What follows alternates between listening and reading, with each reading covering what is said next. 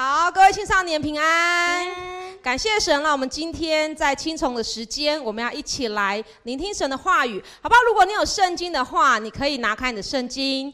那如果没有的话，现在给你十秒钟，因为你应该在房间。好，十秒钟。好，有人怀疑了一下，结果还是没有动。好，如果你有圣经的话，可以先拿着圣经。那我们先一起来做一个祷告。亲爱的天父，我们感谢赞美你，谢谢你，让我们在疫情期间可以透过呃录制的信息，可以透过神的话语再次来喂养我们。主要愿你给我一个苏醒的灵，让我们在这里一起更深、更多认识你。主，我们感谢你，听我们祷告，奉耶稣基督的名，阿门。感谢神，五月份是什么月？家庭家庭月。所以在家庭月呢，我们已经透过来，有没有随便你在五月份你记得任何一场信息的题目？啊，我的家庭真可爱。你觉得你家可爱吗？可爱。经历了这一个多礼拜，你跟你的家人都在一起，你的家人觉得你可爱吗？你觉得你家人可爱吗？可爱。已经这个礼拜哦，这个礼拜就好。你已经被妈妈或爸爸骂的举手。哦，很好，非常好。没有的，想必你就一直在房间，所以被骂不到哈。芳姐每天跟棉哥都在。怒吼，就是，就是真的是啊，非常非常的不容易。好，那请问一下，还记得什么信息？家家尊你的名为圣。所以家家尊你的名为圣，你的家有尊耶和华的名为圣吗？有，很好。那今天我们一起进入到信息是家家有本唯一的经。我们现在看一下，呃，这个是研究调查。其实，在犹太人是非常非常特别的一个族群。怎么说呢？整个诺贝尔奖得主的科学家有四分之一是犹太人，这是非常高的比例。你要知道，全世界有非常多种族，可是有四分之一是犹太人。那美国前四百个富豪家族，犹太人占了多少？百分之二十三，将近四分之一哦。然后全世界最有钱的企业家，犹太人占了将近一半。这真的非常非常的离谱。再来，华尔街精英中一半是犹太人，也就是说，这么高的比例，你知不知道犹太人有多少人？他们只有一千三百万，但是他们在总人口数的零点二里面，他们这些都几乎是四分之一到一半的强度。很多人就会研究到底为什么？为什么那么多成功人士、有钱的人，甚至是这一些精英，都是犹太人？他们就发现了一个定律，就是哦，原来他们有很特别、很特别的什么家庭教育。我们来看一下，简单看一下就好。那你如果要细细的研究，你可以去看很多相关的报道，就是犹太人的家庭教育。犹太人家庭教育很重视九个方向。第一个，他们很重视什么？思考能力。你觉得你常常在思考？向我举手。好，在荧幕面前的大家诚实面对，诚实面对。好，你有种举手呢，我就有种认同你。再来，他们很重视孩子的早期教育，因为他们觉得早期教育决定孩子的一生。再来，他帮助孩子确定人生目标。不要说孩子哦，你们现在可能最小，我们当中最小的应该是十二岁，最老的哈就不要说是谁。那你应该蛮多岁了，你已经知道你人生目标，向我举手。好，在荧幕面前，好，或者是在你小组面前，那其实我们很多人，你什么时候知道你的人生目标的？好，你们可以互相在你们小组的 LINE 啊这边回答，什么时候？什么时候？哈。我到时候去看一下各个小组赖回答什么时候，他们是从孩子时期就帮助他们确认，再来他们让孩子很爱读书，甚至呢研究有说他们绝不烧书，他们的书是会一直留存下来，他们从爱书不是只是看而已，他们包括每一本书是非常非常珍贵，所以他们会去把它珍藏起来，再来他们从小教孩子学外语，那。因为他们觉得外语会对孩子的将来打个非常好的基础。再来，这个第六点非常非常重要，因为母亲的教育会影响孩子的一生，所以这个也呃，在很多很多的文化来讲都有这一点，但是特别强调犹太妈妈她肩负了很多很多的责任，所以坊间很多教育的书其实都是妈妈的角度来写的。再来，他用不同的记忆方式，这个的研究呢，呃，就不要问芳姐，你可以自己上网找一些资料。但是第八点，我想要特别讲一下，他们常常会把蠢才变天才，有没有？现在你觉得自己蠢才？好，不要告诉我，你要跟旁边人说，你有一天会变天才。你有一天会变天才。为什么呢？因为其实，在爱因斯坦小时候，他啊什么都学不会。那到一个地步呢，学校老师甚至都觉得，哇，他真的是有点状况。但是他爸爸呢，就从他会的。因为他爸爸是个非常棒的，忘什么家哈，然后就让他拼积木，一天只要一格。等他到第九格的时候，他爸爸就给他一个非常大的奖励。所以对爱因斯坦来讲，他事实上从小并不是就聪明，从小甚至他们就觉得他是个阿笨哈。但是因为他家庭教育是一直跟他说，你是可以的，你是可能的，你是一定会会越来越棒的，所以呢。现在你知道爱因斯坦几乎是天才代表，那对他的家家庭教育有很大很大影响。再来，他们总是给孩子创造好的教育环境。那这里很特别，也就是这一些所有人的研究，觉得这么多的精英，甚至这么多的呃诺贝尔得主都是犹太人，原因是因为他们归功于家庭教育。那很感谢神，在两年前，呃，芳安姐跟了两个壮丁，谁？家训跟家训跟伟杰去到了以色列，那很特别，在那十几天，我们跟犹太人吃了两顿安息日的晚餐。你知道家庭教育还有一个，他们很常讲究每个安息日全家人要在一起。那第一顿呢，我们去在耶路撒冷，然后去到一个呃，也是一个犹太家庭里面。那这里很特别，这个犹太人呢，他除了预备食物给我们吃以外，他就做了一段我们听不懂的祷告。因为他用希伯来文做一个祷告，那这个祷告呢，大致上就是在讲尊崇耶和华为大，他是全地的主宰，他是永活的神，甚至他说他是用律例典章来引导我们的生活。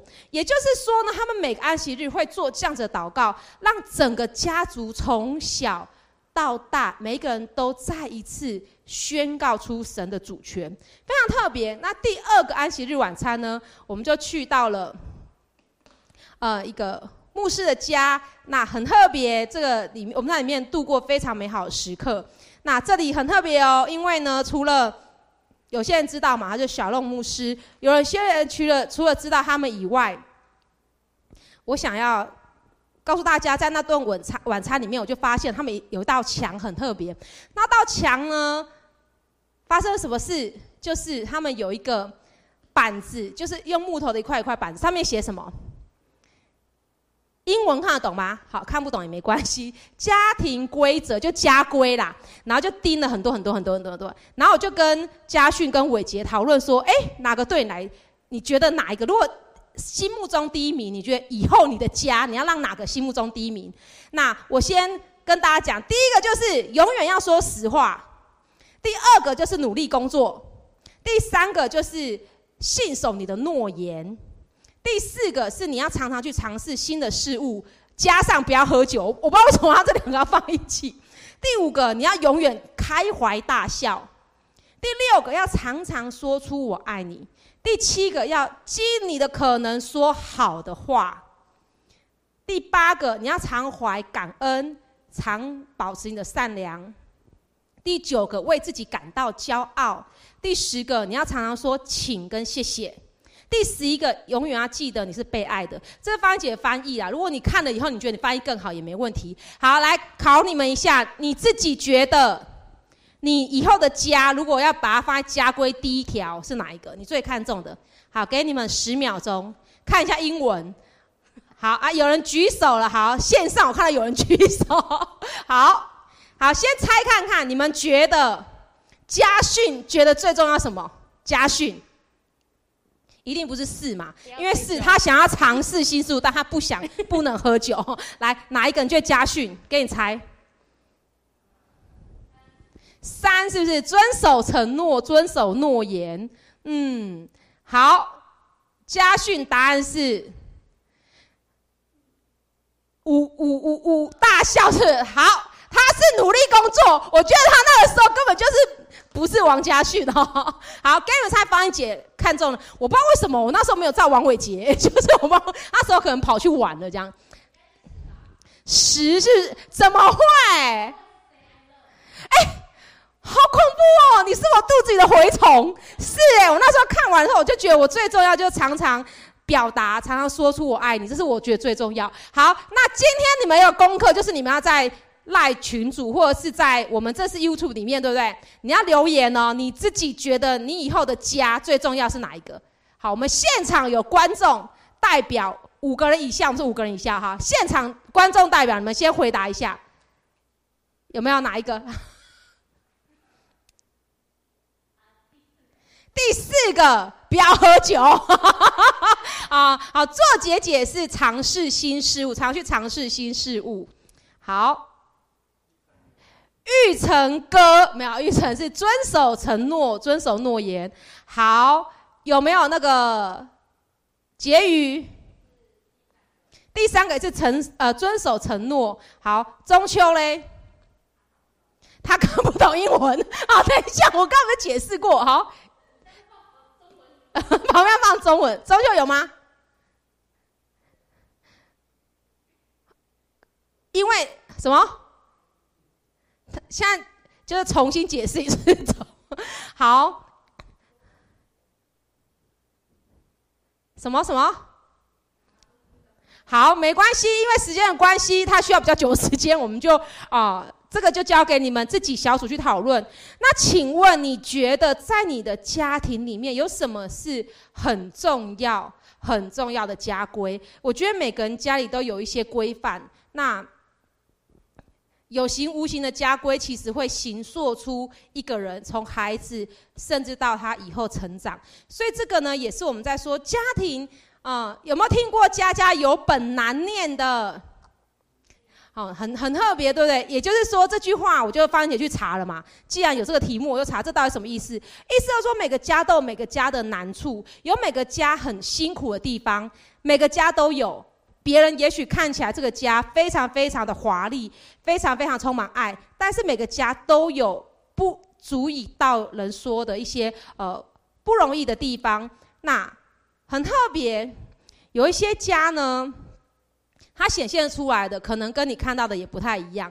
那今天呢，我们就来看，既然我们把题目改成“家家有本唯一的经”，我们来介绍很特别。第一个就是我们刚刚说的犹太家庭，犹太家庭有一本唯一的经，这个经猜猜看是什么？错，犹太家庭总会是圣经。等等，好，旧约错，等等等，什么？这时候赶快把麦克风拿给别人，殊不知他也不知道。好，有没有听过妥拉？没听过。好，妥拉呢，其实呢就是摩西五经。好，只是以犹太人来讲，他们就说就是妥拉，然后内容就是创出利民生这五卷摩西五经。那它是整个犹太教的核心。那很特别，很特别，因为呢，你知道在妥拉只有这个家族里面的长辈，而且是男生，他可以去翻开，可以去念。那通常呢，在你知道犹太有很多很多节期会把他们聚在一起，整个家族聚在一起，就是由家族里面的呃男子来念。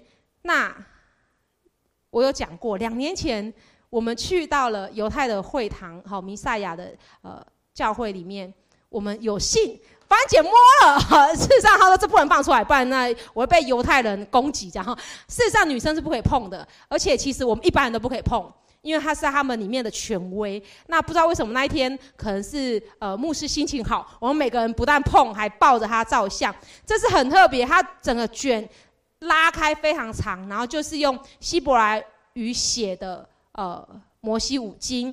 那我们来念一下生命。少个记，哈，生命记》六章一到九节，好不好？我们就用起印的方式，所以给你一点时间翻开你的圣经，你刚刚说的圣经。来，我们刚刚说犹太人很重视妥拉，妥拉只有摩西五经哪五卷？也就是这是摩西五经的最后一卷。今天《生命记》翻姐少了一个记，有没有看到《生命记》在哪里？前面数过来第几卷？第五卷，《生命记》的第六章，翻到了吗？好，翻到了一到九节，我们来用起印的方式，也就是呢，芳恩姐会念单数节，由你们来念双数节，我们慢慢念，把神的话语咀嚼，然后成为我们的力量。生命记第六章一到九节，第一节。这是耶和华你们上帝所吩咐教训你们的诫命、律例、典章，使你们在所要过去得为业的地上遵行。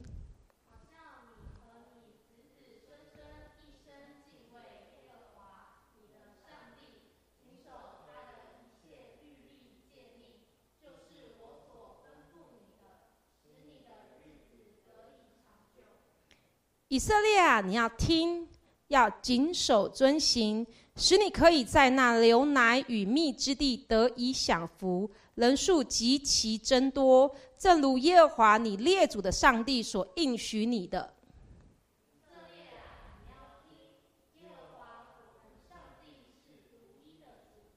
你要尽心、尽性、尽力爱耶和华你的上帝。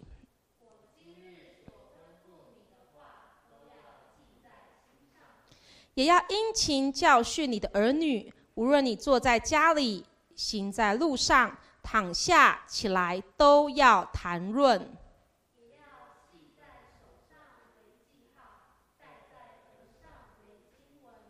又要写在你房屋的门框上。并你的城门上，那这个经文非常非常特别，因为这几乎就是他们整个呃的教导，那很特别。所以以犹太家庭，他唯一的经是这本妥拉。那用这个妥拉来看，他们家庭的核心是什么？从刚刚经文来看，就他们世世代代都要守耶和华的诫命、律例、典章，世世代代都要敬畏耶和华。我们再来看一次《生命记》第六章一到二节，这里说到：“这是耶和华你们上帝所吩咐教训你们的诫命、律例、典章，使你们在所要过去得为业的地上遵行。你遵行而已吗？不是，好叫你和你子子孙孙一生。”敬畏耶和华你的上帝，谨守他的一切律例诫命，就是我所吩咐你的，使你的日子得以长久。也就是说呢，犹太家庭唯一的经是这个妥拉，那这个妥拉让整个家庭是合在一起，是有一个方向，那个方向就是我、你、我的上一代、我的下一代，男男女女、长长幼幼、老老少少都要干嘛？尊耶和华为圣，而且。是有耶和华的保护，有耶和华的引导，那这很特别。这样已经是我们家里很重要家规，对不对？不止这样，为什么呢？因为呢，它有一个具体的行动。这个具体行动，第一个从刚刚经我们可以看到，就是你要尽心、尽性、尽力爱耶和华。那这个是我们常常知道的一个诫命。诫命就是什么？一个命令，很大命令。你要努力去遵守，你不能不遵守，就像法律一样，你不守法律会怎样？来，请问一下，有没有人你现在走出去敢不戴口罩？不敢。你知道吗？我在上礼拜，因为芳英姐就是还会来教会上班，虽然门关着，不要跟别人讲，也不要来敲门哈。然后啊，我就很热的时候就会上去嘛，就干嘛？去找一下我的好朋友。清新小朋友哈，然后去清新的时候，然后就看到就会有一个推销，可卖口香糖或什么的，然后口罩就戴怎样，你知道吗？就戴下一点点，就是鼻子有露出来，然后旁边有个小姐就跟他说：“嘿，你口罩没戴好。”然后就开始吵起来。然后你知道吗？现在你在外面不戴口罩是可以被检举的，就是你可以，你如果现在应该没有缺这份打工，如果你很缺打工，你就去站在路上开始检举了。好，那也不要做这件事，让我们的社会越来越乱。但的确，如果你现在走去外面，你不戴口罩，又或者人家跟你说你要实名制，你应该说：“嘿嘿，我不要。”会发生什么事？被罚。你知道被罚超多钱，以至于有一天，当我跟丫丫、跟比比，我们三个人回家，我们在口在电梯，比比忘记戴口罩。然后就有一个路人，就是我们同那一栋，我就跟他说：“哎，小朋友，你没你没有戴口罩哎。”但是他忘，他就开始很慌，他很慌就开始，你知道，比比，你知道他很慌的时候，他回家以后，他就说：“妈妈怎么办？我是被照相照起来了。”然后就整个很慌张，他说：“怎么办？那个叔叔看到我没有戴口罩。”然后他从那一天开始，他都不敢自己出门到门口，因为他就说：“妈妈，那个叔叔会不会来找我？”他就整个很焦虑，因为丫丫就跟他说。压根之前听到就跟他说：“你完蛋了！你有没有看电梯贴什么？你没戴口罩被罚多少钱？你知道吗？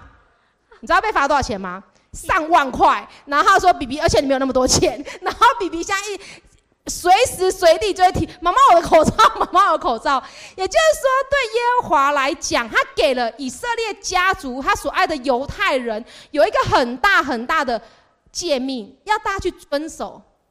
为什么现在要戴口罩？因为时尚。为什么要戴口罩？保护他人。因为保护你也保护别人。同样的，耶和华今天给这个律例、诫命、典章，要保护他所爱的百姓。所以呢，这里有一个很特别，就是他告诉他所爱的百姓，你要世世代代敬畏、遵守，而且你要用你的心、用你的信、用你的力来爱耶和华。那这代表什么意思呢？我们来看一下田姐儿，好，王新奇。什么叫做来尽心？就是用你的全部的心。你有几颗心？一颗。那你觉得你有全心爱神吗？什么叫全心爱神？就是呢，这颗心满满的只有神，很难吧？你现在好，我眼神不能乱飘，因为我刚刚知道一些事啊。你这礼拜以来，你心里应该满满的都是线上游戏吧？好，都是。哦，刚刚我不知道有多少人哈，现在题外话哦。刚刚做姐姐就来问问芳姐个问题，芳姐，等疫情过去，你最想做什么事？哦，我就想了半天。来，你们想做什么事？健身房，好好健康哦，好。想做什么事？去火锅店吃饭，好，还有吗？去咖啡厅打报告。去餐厅，去咖啡厅打报告。然后我就回答说，我要看电影。然后就觉得自己很得意，站起来说：“不要不要，我再来个旅行好了。”然后就整个觉得好多想做的事情，你知道吗？我们这颗心常常被很多很多我们想要做的事情所充满。所以当有一天你知道，如果你这颗心只能被神充满，你做得到吗？好，再来，尽你的全部的灵魂，尽你全部的生命来爱耶和华，还有尽你全部的力量。这代表什么？也就是说呢，上帝给我们的这个唯一的方法，对我们家族来讲，可以凝聚我们，可以保护我们，可以引导我们，就是用全部的我，哪个我？我的内在，我的外在，来爱神；用我的一生，我的过去，我的现在，我的未来，来爱神。再来，已经很难了吧？你家里有规则，最大规则就是你要全心全人、全意、全力的爱神。还有一个。具体的行动，你除了你自己这样子以外，你要殷勤教训你的儿女，多殷勤呢？我们来看一下《生命记》六章七到九节，好不好？这段经文，请你们大声的朗读出来，请。七，也要殷勤教训你的儿女，无论你坐在家里，行在路上，躺下起来，都要谈论。也要系在手上为记号，戴在头额上为经文，又要写在你房屋的门框上，并你的城门上。好，这里很特别，因为呢，用在现在的疫情，我就有点想要改编。你知道，现在每一个爸妈应该都是殷勤，真的是教训我们的儿女，非常殷勤，而且真的是教训。因为无论我们坐在家里，或是我们走在楼梯间。无论是我们躺下起来，我们都在干嘛？骂小孩。然后呢，我们手上有的什么？你知道现在什么最缺？爱的小手。我们眼睛有什么？白眼。还有呢，我们每一个角落都充满了什么？怒骂声，还有小孩罚站的影子。我不知道你有没有？我一天呢，我觉得我家小孩这几天呢，应该每天都有被有人被罚站，而且就是。比比就会说：“那要罚站多久？还敢问多久？你就是站吧你，然后永远罚站当下说：妈妈我上厕所。然后就是你知道现在就是殷勤这个教训，其实比较是教导的意思。那这里很特别，因为这里犹太家庭来讲，他们是每时每分都在用言语谈论，谈论什么？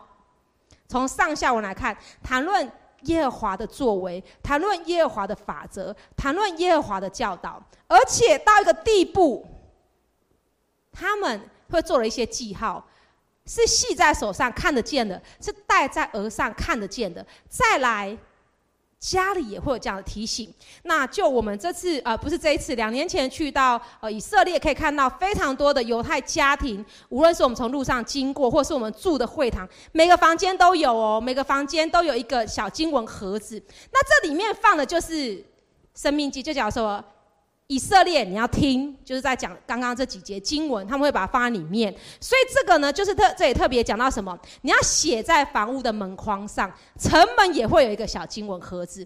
那我不知道你家里有没有挂什么？那我觉得很特别，因为嗯，我那一天我在跟黄妈妈说，她说：“哎，他们家从小就有一些隐形的家规。”好，他有个家规，我超羡慕。就他爸爸就跟他说：“你在家里要怎么发脾气都可以。”你要摔什么什么都可以，但是你走出这个家门就不行。可是我们现在什么？你在家里可以发脾气吗？你等着吧，你你敢发脾气？好，你在家里可以态度不好吗？不行。可是对黄妈妈来说，她爸爸从小到大就跟她说，家里是你最安全的地方。所以你今天在外面，或者是你自己心情不好，你可以在家里发多大脾气都可以。你要摔破什么？你要怎样骂哭叫都可以。但是，请你这些东西就是在家里。我就发现，难怪他的家就是一个让他很放松的地方。这就是他们家的隐形规则。那这里呢，犹太家的一个不是隐形哦，是生命全心全人的规则。他们就是要说，就是要什么？尽心、尽性、尽力来爱神，而且呢是要干嘛？传为世世代代。那这是犹太家庭。再来，那你觉得基督家庭唯一的经是什么？圣经啊，终于答对了。好，是圣经。那有什么不一样？因为圣经内容就有什么旧约加新约。其实是人家说，整本圣经就要讲什么？讲历史。什么历史？谁的历史？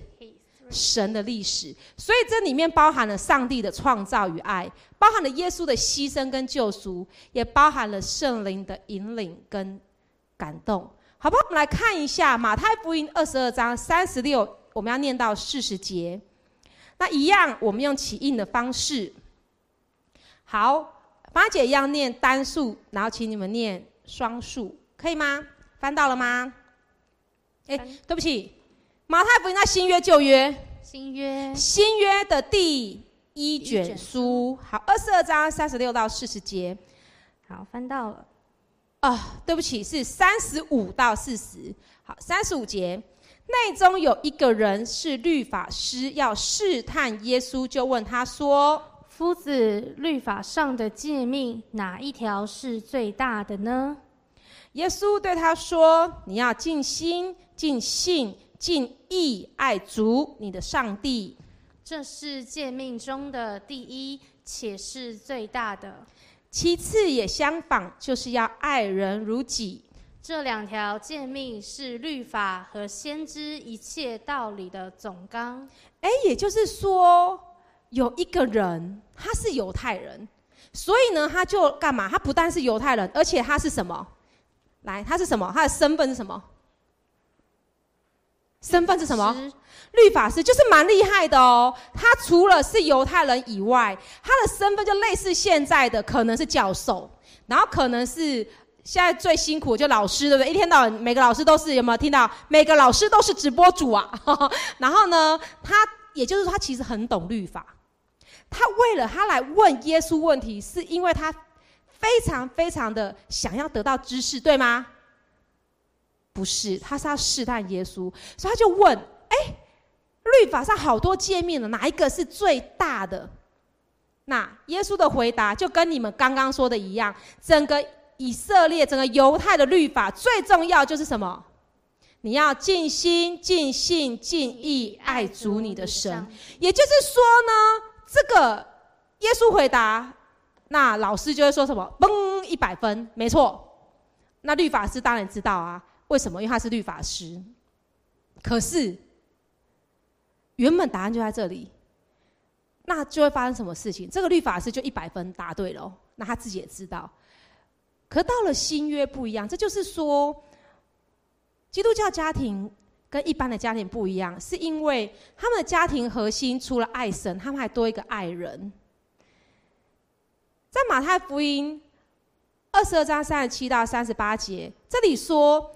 你要尽心、尽性、尽意爱主你的神，这是诫命中的第一，而且是最大。也就是说，就算你来到了新约，耶稣出现了，你还是要把你的生命尊耶华为圣。基督教家庭。最重要的永远是上帝，上帝是基督家庭的第一顺位。跟旁边说，上帝是基督家庭的第一顺位。上帝是基督家庭的第一顺位。你现在有没有觉得很奇怪？我旁边就没有人嘛？好，没关系，跟线上的人说。好，那很特别，这样子而已吗？错，基督家庭呢，还有一个条件，在二十二章三十九节，他说：“其次，其次什么意思？” Second 的意思嘛，就什么第二个哦，好，接着的意思，哎，也相反，就是要爱人如己。那事实上呢，现代中文译本修订版讲得更明确。他说第二条，也就是说，耶稣说了，刚刚是最重要的，但这里告诉你还有个第二条哦。可第二条干嘛？跟第一条一样重要，那就是说这个也很重要，而且是什么？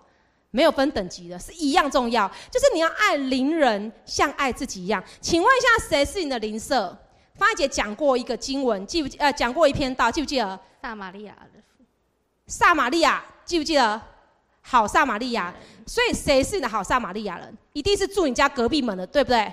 不是，不是，是每一个人。所以这里很特别，也就是说，对基督家庭唯一的经，它引导我们在这个家里面核心。是什么？一个字，猜猜看，爱。哎，非常好，就是爱。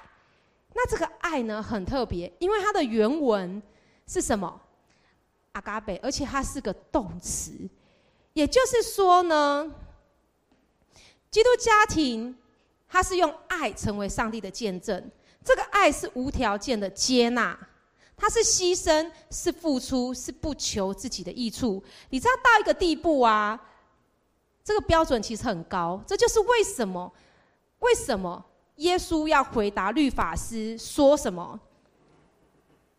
这个第二条跟第一条一样重要，因为耶稣已经为我们活出了第二条，他用他牺牲的爱，他用他毫无保留的爱，他用他无条件的爱，就是在我们接受他之前，他就为我们做了一切。那无论你现在家庭的经是哪一个经，我不知道你现在家庭有任何任何的经，今天你都可以做出一个新的决定。那很特别，在今天的信息，嗯，其实芳姐在这个礼拜，呃，其实心情不太好。你知道，当孩子们都在旁边，我除了要做很多很多事情，然后也要透过很多很多的线上。可能进行小组，进行一对一，进行开会，那在处理很多暑假的事情。同时哦，你知道我们家有三个小孩，而且他们都很吵。你知道他们每天都有作业，然后我要先上网帮他们看一下，然后干嘛？他们的作业我觉得比平常多哎，我不相信平常有那么多要上网去跳舞。然后光是 BB。他的积木作业，我还要先去找出积木分色，然后他每天要画画，要做好多好多事情。孩子们真的还蛮兴奋的啊，因为他们就是自己很疯狂的在玩这些，但对妈妈来说压力很大，特别是一个传道人。然后就很想要拿出纸来重新规范一下我们家的规则。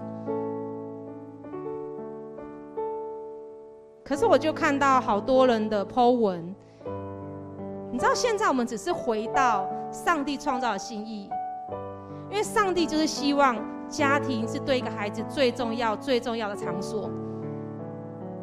过去我们可能觉得我们好少时间跟孩子相处，因为他们可能六七点就出门，真的是六七点就出门，然后等他他们回到家的时候，我们就要干嘛？准备煮晚餐。然后煮完晚餐呢，他们就要干嘛？洗澡睡觉。也就是说，这个孩子醒着的时候，他最多时间跟你在一起，最多时间在一起的人不是你，是学校，是同学，而我们却要用我们的家庭来影响他们。我觉得这是非常非常困难的。那今天因为疫情的期间，个角度来看，神给我们一个机会，这个机会是我们有时间跟孩子们相处，更多去了解他遇到的困难，更多去了解他现在心情的走向，更多去陪伴。甚至更多，再一次拿起身为爸爸、身为妈妈的权柄、责任，也让孩子们看到看得见的爸爸妈妈。我不知道今天如果是你，你自己有一个家庭，你会希望在你们家什么是最重要的？但我要讲，耶稣基督已经为我们找出一个方向，就在圣经里面。这个圣经引导我们如何去爱，如何去饶恕，如何去付出，如何去给予，如何成为这世代甚至这个世界美好的见证跟祝福。好吧，我们用这首诗歌来到神的面前，来回应我们的神。有一份爱从天而来，比山高，比海深。测不透，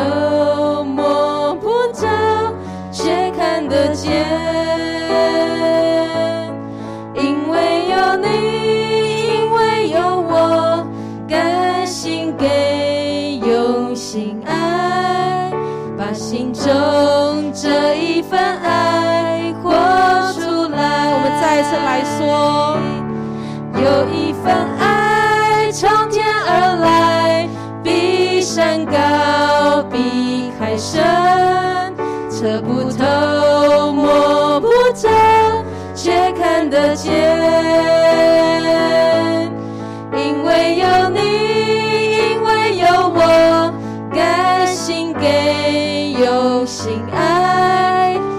心中这一份爱活出来。好不好？站立起来，对神说：耶稣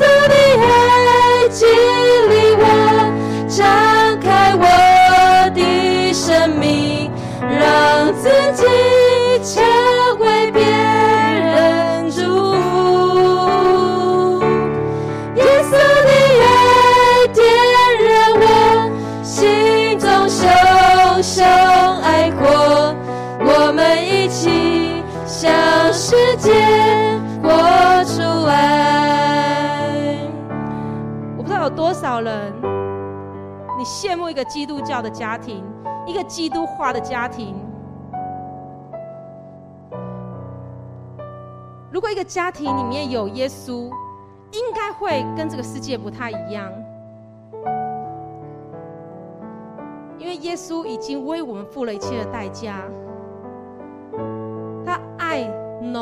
厚深到我们无法想象。今天神对我们发出一个呼召。要我们像我们的家庭，可能像你的爸爸，像你的妈妈，像你的阿公阿嬷，甚至像你的兄弟姐妹，活出这一份爱，就如同犹太家庭的这个爱，是你要看得见、摸得着，是你行动而来的。好不好？那我们再唱一次这首诗歌的时候。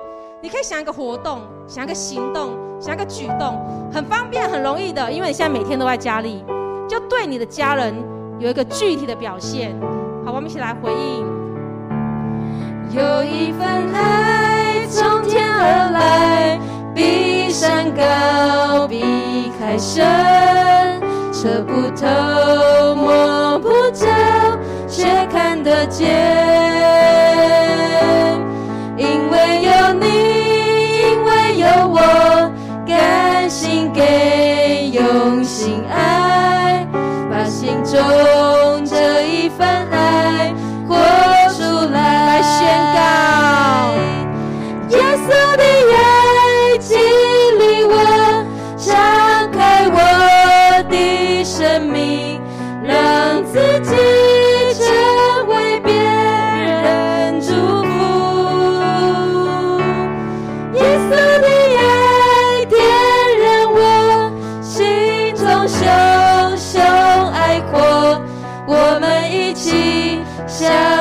界活出爱。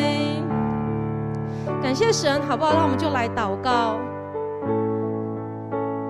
使我们与众不同的是耶稣，好不好？如果我们的生命真的渴望有耶稣做主，以至于当有一天我们自己成立了一个家庭，我们希望耶稣是我们家唯一的准则，上帝是我们家最大最大的帮助跟方向。我们要从现在就开始，让我们自己就能够这样子的活出来。怎样活出来？就是无论我的家人怎么对我，我都为他显示出上帝无条件的爱。你可能更多更多来承担家事，你可能更多更多的，我不知道刚刚你们看到芳姐最重要那句，你可能更多的突然向着家人表示出我爱你，也可能你为他有一些具体的行动，按摩倒垃圾，这些都是爱的表现。如果你已经想到的话，好不好？我们就一起同声开口，帮我们家人。把我们自己带到神面前，我们同声开口，谢主感谢赞美你，谢谢你看顾我们，主啊，让我们可以有这样的机会，主啊，虽然这么多时间在家里，但是我们可以给出行动，主啊，帮助我们用的爱来爱，主啊，用自己的方式，主啊，就是跟这个世界不一样的方式来给出爱，更多的牺牲，更多的付出，主啊，能够主啊，对我们的家人，主啊，能够给出我们的爱，主，我们谢谢。好不好？芳姐有个感动，也要为我们每一个青少年来祷告。我知道在这些日子以来，你可能有很多的沮丧，很多人可能很期待你的毕业典礼，但取消了；很多人可能很期待你可以跟同学一起度过美好的学习时光，可是取消了。很多人，你可能是家里唯一的孩子，你每天享受着孤单。因为你无法见到同学，最惨的是天气这么热，你也无法去到外面喝杯咖啡、吃顿饭，你好像就被控制在个小小空间里面。但这也许是神给家庭的一个机会，要我们更多、更多给出爱。因此，我要这样子为所爱的。每一个可爱的青少年来祷告，我们一起来领受。亲爱的天父，我们感谢赞美你，谢谢你，特别在这个不不容易的时刻，你透过孩子分享这篇信息，让我们的眼再次被你打开，看见这真的是你给基督家庭一个美好的祝福，让我们可以再一次拿起你给家庭的权柄，成为孩子的祝福。成为爸妈的祝福，成为手足的祝福。主，因此求你帮助我们，特别在这一些青少年的生命里面，我们现在有浓浓的沮丧感、受挫感，甚至在一个非常孤单的里面的。主，你与我们同在，你让我们在你里面得到满足，以至于我们可以给出爱。怎么感谢赞美你？因此，我要这样子为我所爱的每个青少年来来祷告。愿上帝，你无条件的爱与接纳，耶稣基督，你每天在我们生命中做主掌权的这样的权柄，以及圣灵，你常常的安慰、感动与交通，要常与我所爱的每个青少年同在，从今时直到永永远远。阿门。耶稣的爱，耶稣的爱激励我，敞开我的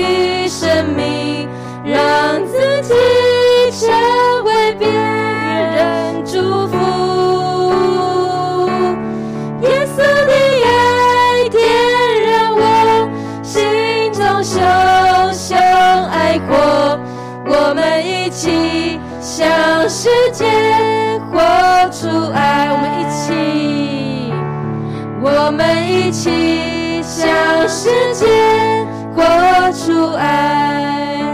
感谢神，让我们今天青从到这边，欢迎大家可以继续在线上小组。那任何的想法都可以在留言处啊留下你自己的意见。谢谢大家。